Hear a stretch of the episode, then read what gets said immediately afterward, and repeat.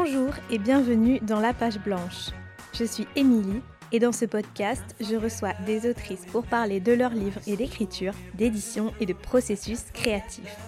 Avec ces discussions, j'espère partager avec vous des idées de lecture, mais aussi une bonne dose d'inspiration.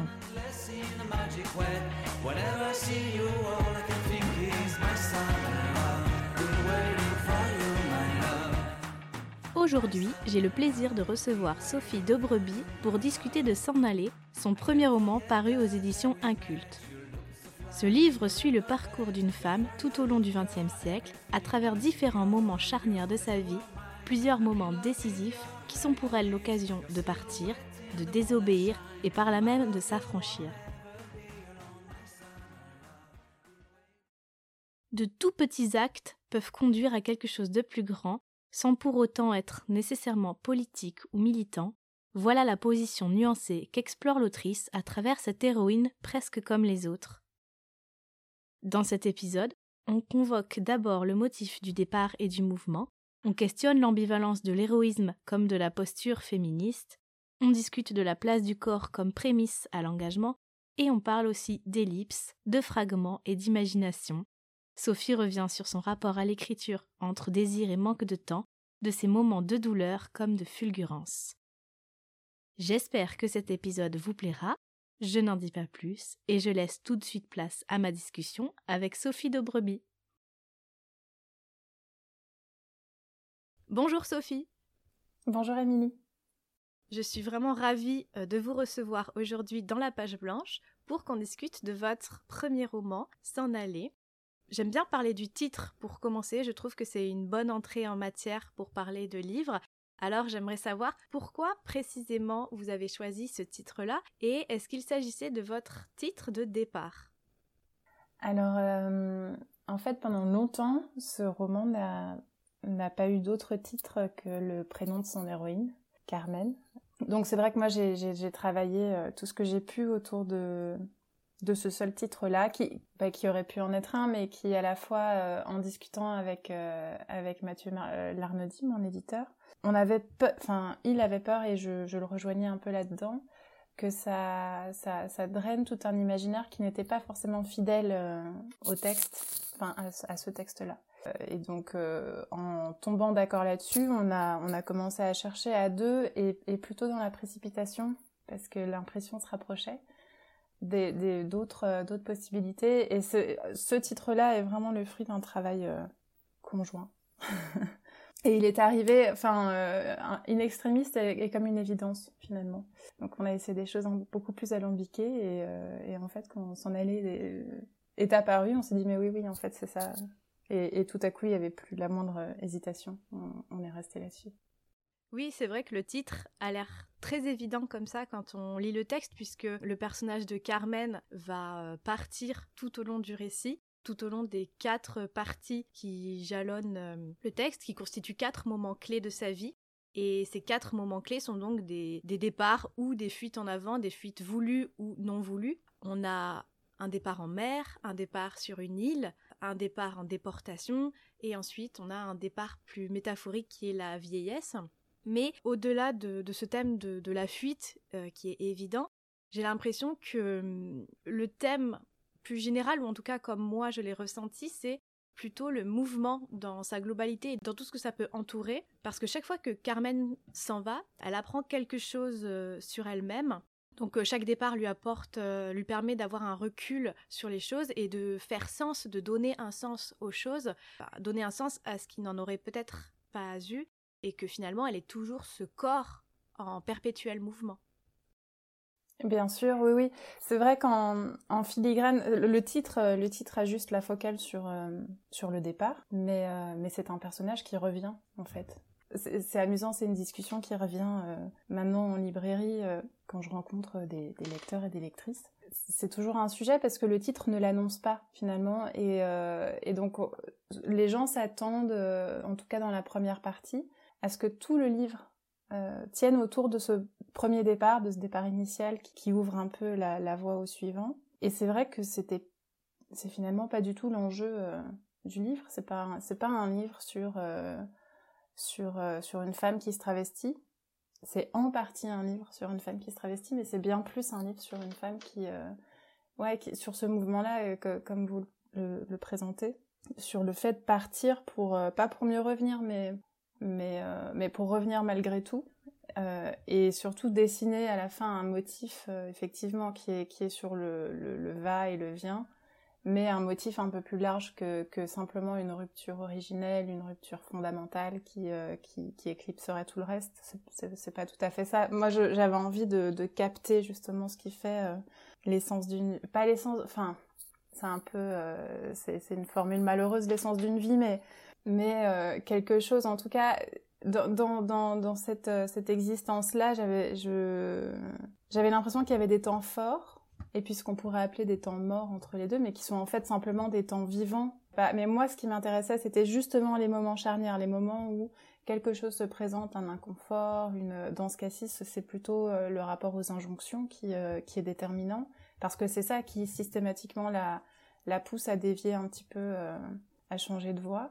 Et euh, oui, moi, c'était vraiment ça. J'avais envie de, d'approcher du plus près possible la, succession de petits actes qui, qui forment finalement un, ouais, un gros virage, quoi. Oui, c'est ça, parce qu'à chaque départ de Carmen correspond euh, une forme de, désobéissance, comme vous dites, liée à une forme d'injonction qui arrive à ce moment-là dans sa vie. Par exemple, au début du livre, elle part euh, en mer et euh, elle se travestit en homme pour euh, faire partie de, l'équipage de marins. Donc là, on a une forme de désobéissance au père et à la logique de son éducation bourgeoise. Et comme ça, tout au long du livre, on a ces, petits actes exactement qui, lui permettent de, de s'affranchir en tant que femme. Mais ce qui est frappant, c'est que on pourrait considérer Carmen comme une femme forte, d'un côté, puisqu'il y a bien cette volonté euh, de, gagner sa liberté, mais en même temps, j'ai trouvé que c'était pas un personnage non plus euh, tout feu tout flamme. En tout cas, on n'est pas dans le, la grande héroïne un peu un peu exaltée, ce qui aurait pu être le cas, surtout qu'on traverse un peu le XXe siècle. Euh, c'est une femme en fait assez normale, même si évidemment euh, tout ce qu'elle entreprend à l'époque pour une femme, c'est pas forcément la normalité, mais, mais, mais dans son caractère et dans sa façon d'agir, il y a quelque chose de très simple finalement. Tout à fait, tout à fait. Je, c'est, c'est pas une, c'est pas une héroïne euh, héroïque du tout, parce que c'est ça aussi qui m'intéresse. Enfin, ça c'était une, intention euh, consciente chez moi en tout cas.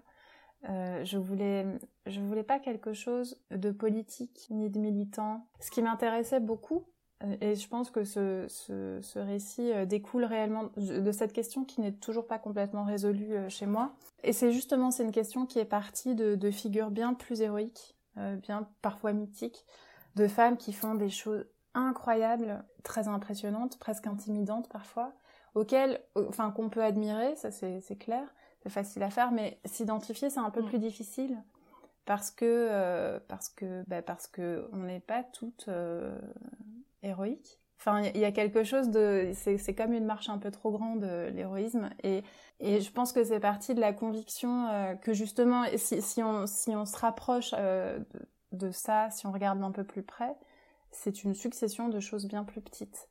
Et, euh, et moi, c'est ça qui m'intéressait vraiment. C'est ce, cette question-là qui m'a amené à, à, avoir envie d'un personnage qui justement ne, ne bascule jamais, euh, parce que euh, parce que les faits se déroulent au cours du XXe siècle et que euh, pendant toute une partie du récit, Simone de Beauvoir n'a pas encore publié le deuxième sexe parce que parce que certainement une fois qu'elle l'a publié, je ne sais pas si toutes les femmes y ont eu accès de la même manière que nous on y a eu accès. Et donc pour toutes ces raisons-là, je me disais, mais comment ça se passe pour, pour une femme dans, les années 20 puis dans les années 30 qui, qui n'a pas tous ces outils-là, mais qui ressent un inconfort, qui, qui est le même que beaucoup d'autres femmes Comment, comment elle négocie avec ça, quoi?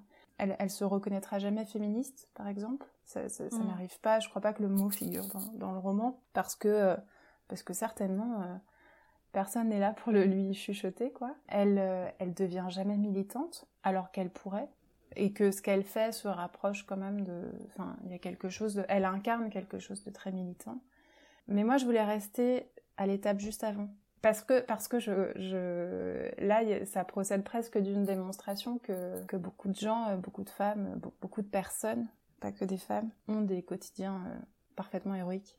Et, c'était ça qui, m'intéressait. Comment c'est riche, comment de quoi de quoi est faite une vie qui, de l'extérieur ou a posteriori, a l'air très très impressionnante. Peut-être qu'en fait sur le moment elle l'est pas. Parce que je suis aussi convaincue qu'il y a beaucoup de personnes qui font des choses qui paraissent très impressionnantes aux autres et qui sur le moment n'en ont pas la moindre conscience. C'est-à-dire que il y a certainement des, y a certainement des gens qui ont besoin d'héroïsme et qui font les choses euh, affirmativement comme euh, enfin pour euh, rentrer là-dedans mais en fait je suis je crois qu'il y a une grande majorité de gens qui agissent justement comme ça par inconfort par conviction par réaction et qui se doutent pas en fait de l'ampleur que prendre que vont prendre leurs actes oui c'est exactement ça Carmen elle agit par réflexe de survie ou par instinct par intuition elle elle agit d'abord pour elle-même, et c'est ça qui est intéressant. Et en même temps, j'ai beaucoup lu dans les articles de presse que euh, votre roman était euh, féministe. Et effectivement, le, terme ne, vient jamais dans le livre et c'est pas non plus un terme qui me vient à l'esprit.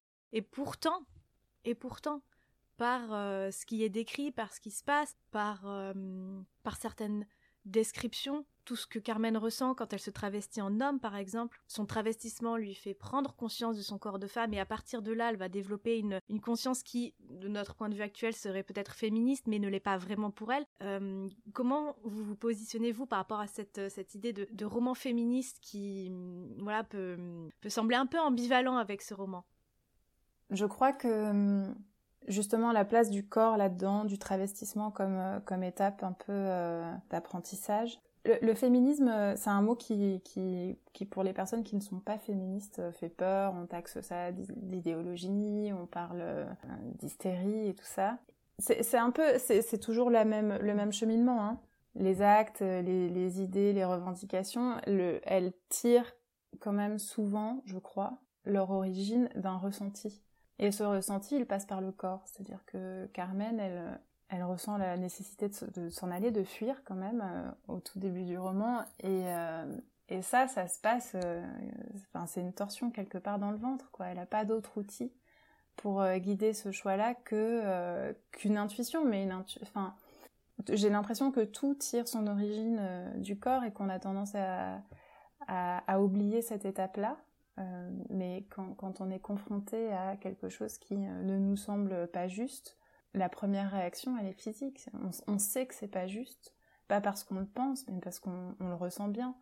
Et le, féminisme, il, enfin, il découle de ça, ce type de, positionnement. Il y a effectivement, on en, développe euh, de la théorie, c'est un outil puissant, mais ça part de là, ça part de ces ressentis-là euh, d'une femme qui se trouve dans un système d'hommes et qui, euh, qui sent bien qu'il y a un truc qui, qui tourne pas rond pour elle, qui est pas juste pour elle, qui est, euh, qui est écrasant pour elle, etc.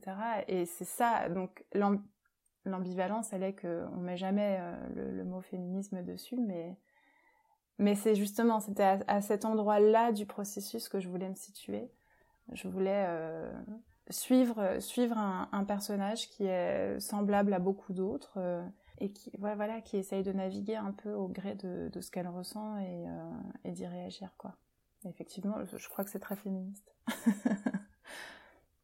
et ce qui est, ce qui est fou, c'est que c'est une femme euh, semblable aux autres, mais dont les ressentis, justement, je pense, sont encore euh, valables à l'heure actuelle et, qui, je pense, euh, fera, enfin, peut faire écho à, énormément de, femmes encore à l'heure actuelle, où justement, euh, même si maintenant le féminisme, c'est quelque chose dont on parle beaucoup plus, en tant que femme, on n'est pas forcément engagée, on n'est pas forcément militante, mais en ayant pourtant tous ces ressentis-là, toutes ces réactions et toutes ces envies féministes, paradoxalement, de s'en sortir et de lutter contre les injonctions. Bien sûr. Bien sûr, il y a, beaucoup de choses.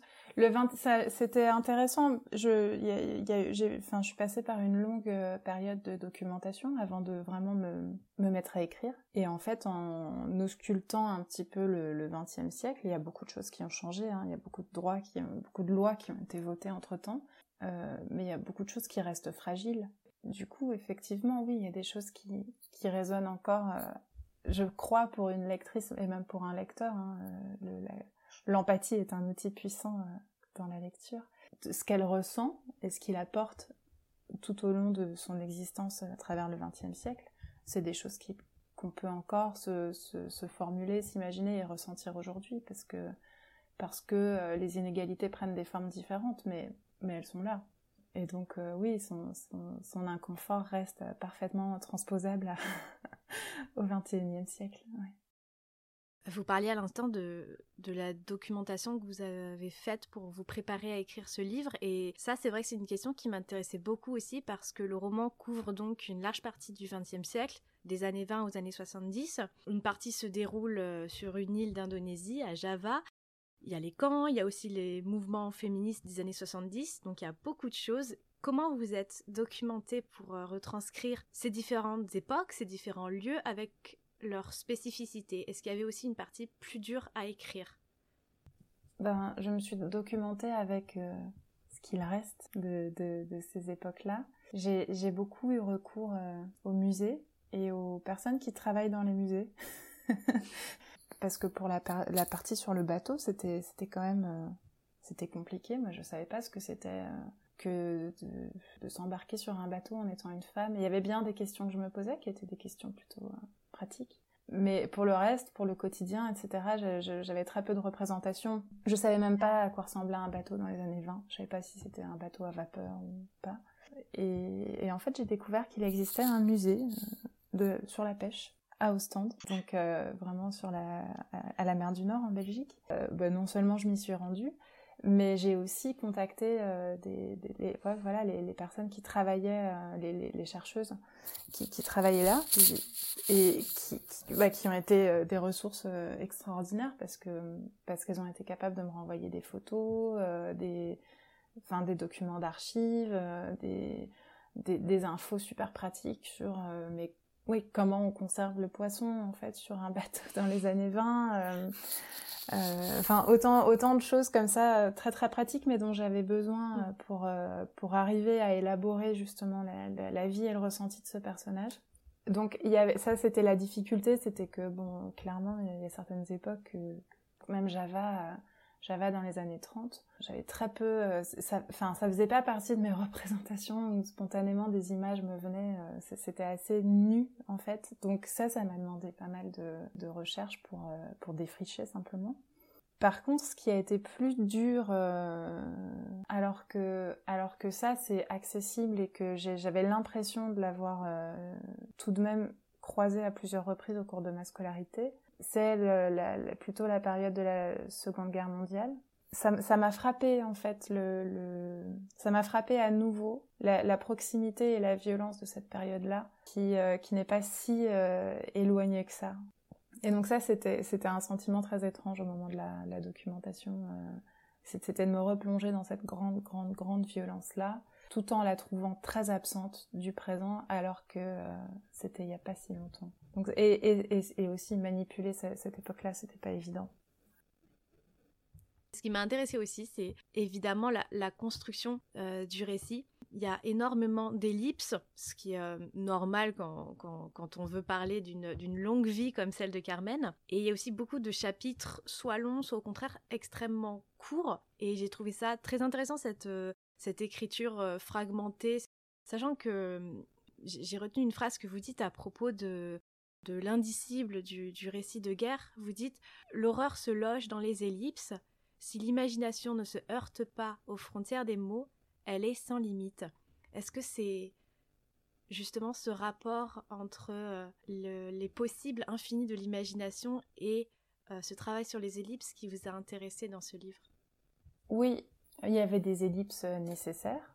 Et puis il y avait des ellipses qui moi m'intéressait non seulement parce que d'abord en toute euh, transparence il y avait des choses que j'étais pas capable d'écrire et donc un, un récit suivi comme ça qui ne qui, qui n'omette aucune partie de sa vie euh, aucune année etc c'est pas quelque chose euh, dont je me sentais capable ni dont j'avais forcément envie ça, ça c'était la première la première raison incontournable quand même. Et, euh, et la deuxième qui, qui, enfin, ce qui m'a conforté là-dedans, euh, c'était que en tant que lectrice, il, se trouve que je suis assez euh, sensible à ça et que j'aime bien en général les places qu'on laisse à l'imagination de la personne qui lit. Donc, ça, je, c'est quelque chose qui me, qui me stimule dans, dans, ma lecture et donc qui me semblait intéressant à, à travailler dans l'écriture aussi, c'était que je voulais pas occuper toute la place dans la narration. Je voulais vraiment ménager aussi des, espaces libres de projection, de, ça, ça, ça m'intéressait beaucoup comme, euh, comme contrat de lecture. Et justement, puisqu'on parle euh, de votre rapport de lectrice, quelles sont les influences qui ont pu être à l'origine de ce livre? Chaque partie du livre s'ouvre sur une citation euh, d'autrice. On a Mireille Ave, Jocelyne Curtis, Charlotte Elbo et Annie Scott. Euh, donc j'imagine que c'est des autrices qui ont compté pour l'écriture de ce livre, bien sûr, mais quelles sont les autres influences qui vous ont marqué? Il y en a beaucoup. Il y en a beaucoup, beaucoup. Je crois que c'est euh, Virginia Woolf qui dit dans Une chambre à soi que chaque livre est un peu le, le tissage de beaucoup d'autres euh, livres euh, qui ont existé avant lui. Et enfin, je, moi, c'est une phrase qui m'a beaucoup marquée parce que parce qu'effectivement, c'est une sensation très nette que j'ai quand j'écris euh, d'être influencée par beaucoup de choses. Et là, dans ce cas-ci, euh, je crois que ben, c'est forcément très très euh, très très influencé par tout ce que j'ai lu à cette période-là et certainement avant. Mais là, si je devais isoler des des, des autrices, c'est plutôt des autrices. Charlotte Delbo, c'est sûr. Une autrice que j'ai lue euh, plus ou moins à ce moment-là, et c'est un, livre qui m'a beaucoup marqué, c'est Les guerrières de Monique Wittig.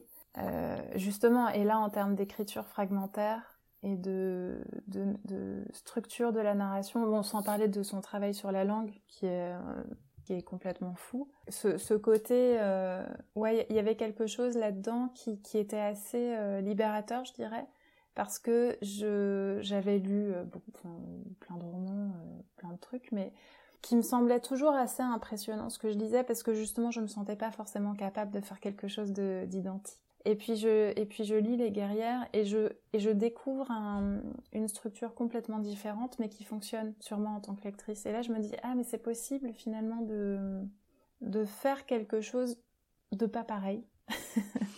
et voilà sans sans sans que euh, la personne qui lit euh, ne soit perdue bien au contraire. Et ça ça a été hyper euh, ça a été une lecture déterminante dans justement ce qu'elle ce qu'elle libérait un peu dans mes représentations de ce que devait être un roman, comment ça devait être structuré, etc. Elle, elle me semblait tellement libre et novatrice que oui, il y avait quelque chose de libérateur et je crois que ça m'a permis justement de de me suivre moi-même dans justement des, des, chapitres qui sont pas tous structurés de la même manière. c'est ce type de d'ouvrage là ouais qui m'a sans doute encouragée, un peu comme une petite tape dans le dos. Vous parlez du travail de la langue et euh, c'est quelque chose qui se ressent énormément dans votre écriture. C'est une écriture qui est euh, très poétique sans pour autant ça aussi c'est comme pour le comme pour le féminisme je, je, pense que c'est ça peut sembler évident de parler d'écriture poétique et en même temps elle a quelque chose de, de, très simple et c'est ça qui est beau d'ailleurs dans le travail d'écriture ce qui, m'intéresse donc forcément, c'est de savoir comment vous procédez pour écrire. Est-ce que vous écrivez un, premier jet? Est-ce que vous écrivez par fragment? Puisque c'est une de, vos sources d'inspiration euh, ben, Je crois que j'écris des premiers jets par fragment et que qui sont suivis par un grand grand travail ensuite. Oui oui, en tout cas pour pour ce pour ce roman là, il y a eu c'est effectivement comme ça que j'ai procédé. J'ai j'avais un grand besoin de me rassurer par une structure, donc j'avais un, un plan. Euh, les quatre chapitres étaient très présents dès le départ. Cette structure-là, elle a, c'est la première que j'ai posée, elle n'a pas évolué par la suite. Et puis, euh, et puis j'ai rempli ces, quatre chapitres euh, avec, avec un peu angoissée par la, possibilité de pas y arriver. J'ai ressenti le besoin de vraiment remplir. Et puis, et puis il y a eu un long, long travail d'élagage et de, et de réécriture. Donc euh, oui, oui, j'ai travaillé en deux temps. Et la réécriture, effectivement, euh, là, c'était quand même très, très axé sur euh, la, prosodie, la, musique, la, la, rythmique, en fait, dans, les phrases, quoi. oui, par, peur de, à nouveau de perdre la personne qui lit, je, ressentais le besoin de vraiment l'accompagner par un rythme dans la lecture. Comment est-ce que vous définiriez votre rapport à l'écriture? Est-ce que ça fait longtemps que vous écrivez? Est-ce que ce rapport-là a évolué pour vous? Et peut-être est-ce qu'il a évolué à présent que vous avez publié un premier livre? Alors mon rapport à l'écriture, je pense que c'est comme euh, il y a des enfants qui dessinent euh, à la maternelle et à l'école et d'autres qui justement vont plutôt aller vers euh, la musique, vers ou vers peu importe le moyen d'expression, mais tant, tant qu'un médium est là. Ben moi, ça a très vite euh, été l'écriture plutôt. Donc euh, c'est une pratique que j'ai depuis depuis que je sais écrire, je pense. Très longtemps pour écrire des choses assez insignifiantes et pas pas terribles. Et puis surtout très longtemps sans sans sans me dire vraiment que j'allais écrire un roman. Donc il euh, n'y avait pas d'enjeu, pas de pas de rigueur. Mais, tout en ayant l'envie quelque part dans un coin de la tête, euh, malgré tout. Et jusqu'à ce que cette envie, en fait, euh, prenne plus de place et m'oblige un petit peu à essayer euh, sérieusement. Donc j'ai eu longtemps, oui, un rapport plutôt de dilettante. Alors que parallèlement à ça, j'ai longtemps travaillé dans la publicité. Donc c'était quand même mon métier. Hein. Donc j'avais quand même une pratique quotidienne, mais qui, qui c'était pas la mienne, je dirais. Et voilà, et c'est vrai qu'à un moment donné, l'équilibre euh, s'est inversé. Donc j'ai cessé d'écrire euh, pour mon travail et j'ai commencé à écrire pour moi. et euh, quelle place a l'écriture dans votre quotidien? De quoi est-ce que vous avez besoin pour écrire si vous avez besoin de, quelque chose en particulier? J'ai besoin, j'ai besoin de beaucoup de calme pour écrire et donc j'ai pas une pratique euh, quotidienne de l'écriture parce que mon quotidien me le permet vraiment pas. Je travaille. Donc j'ai une envie quotidienne d'écriture, mais une pratique, euh, une pratique assez rare. Euh, ce qui, ce qui crée des, enfin c'est un point de tension intéressant parce que parce que ça crée de l'envie et ça entretient le désir en tout cas.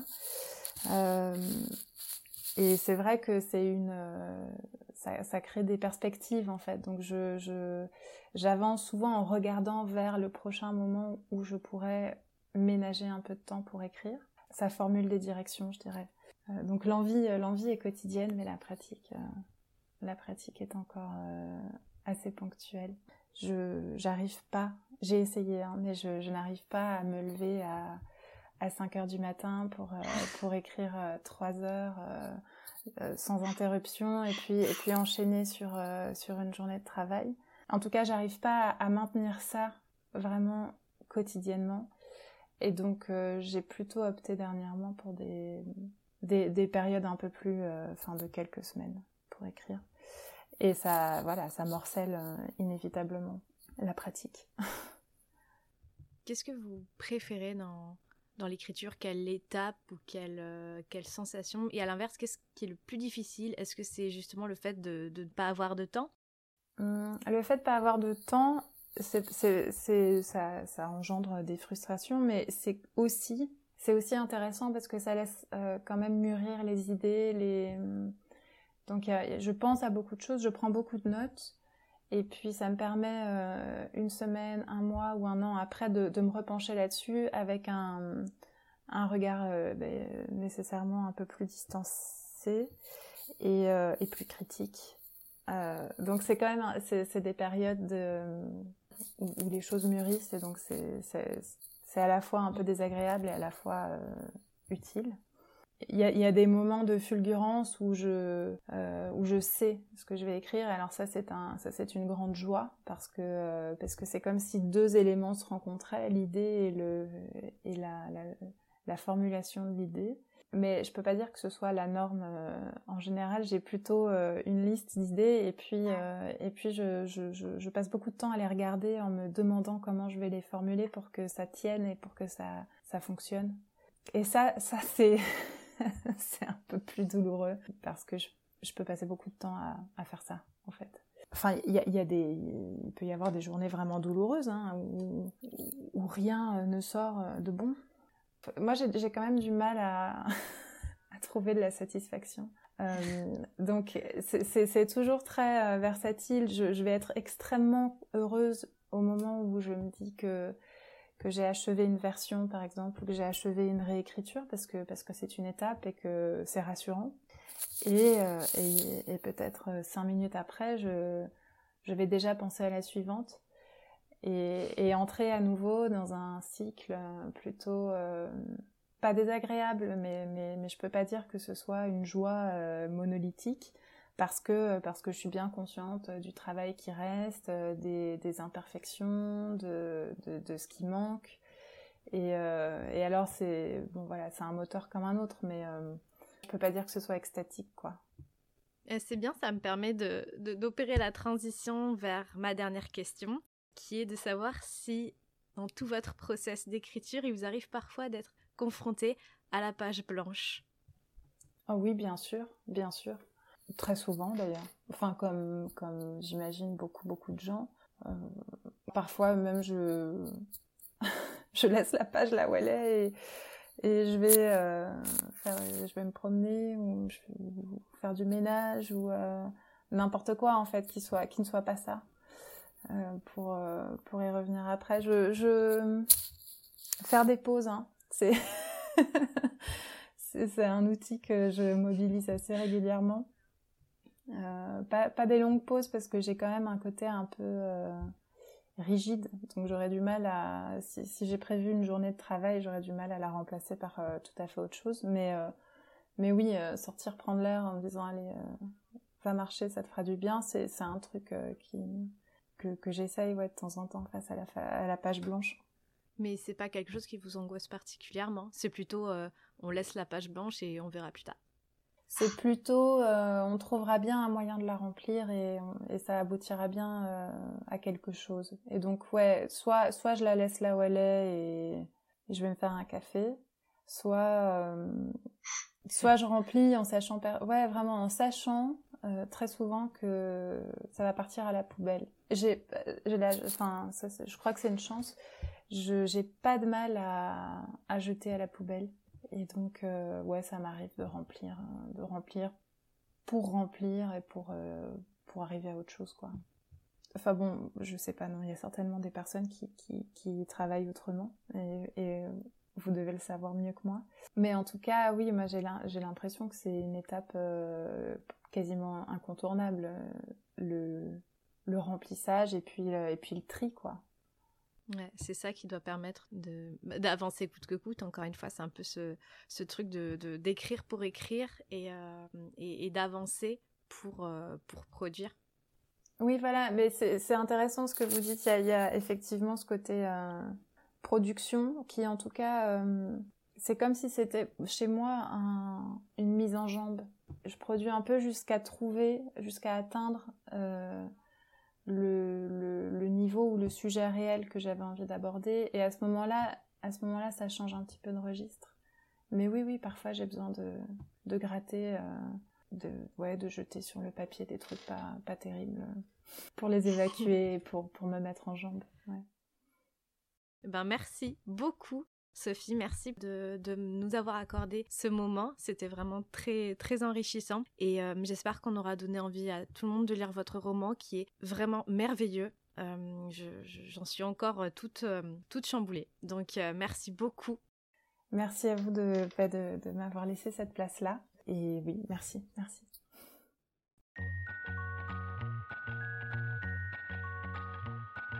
Merci d'avoir écouté cet épisode. Si cette conversation vous a plu, n'hésitez pas à vous abonner depuis votre plateforme d'écoute. Pour soutenir le podcast, vous pouvez lui laisser 5 étoiles depuis l'application Apple Podcast et mettre un petit commentaire. Quelques clics et quelques mots suffisent pour permettre à d'autres personnes de découvrir le podcast. Merci beaucoup pour votre soutien et votre fidélité. Je vous dis à très vite pour un nouvel épisode de La Page Blanche.